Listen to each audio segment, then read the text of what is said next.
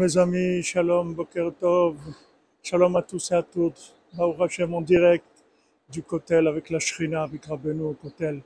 Que vous soyez bénis tous dans tous les domaines, que tout ça vous soit facile, agréable et dans la joie. Bezrat Hashem, refouach shlema à tous les malades, les ivoubim pour tous les célibataires, Bezrat Hashem, et la fin de l'exil de l'âme, Bezrat Hashem.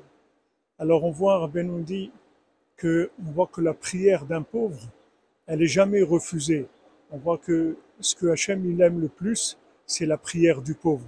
Maintenant, pourquoi Hachem il aime plus la prière du pauvre?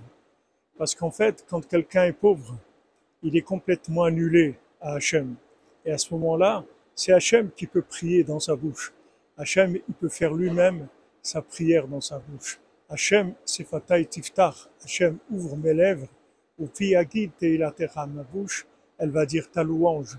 C'est-à-dire toi, tu vas pouvoir prier dans ma bouche. Donc plus quelqu'un il se sent pauvre, c'est-à-dire il se sent en bas, donc il, a moins d'ego. Et là, Hachem, il peut l'utiliser pour prier dans sa bouche. Et cette prière-là, elle est extraordinaire, c'est sûr, puisque c'est Hachem lui-même qui l'a fait.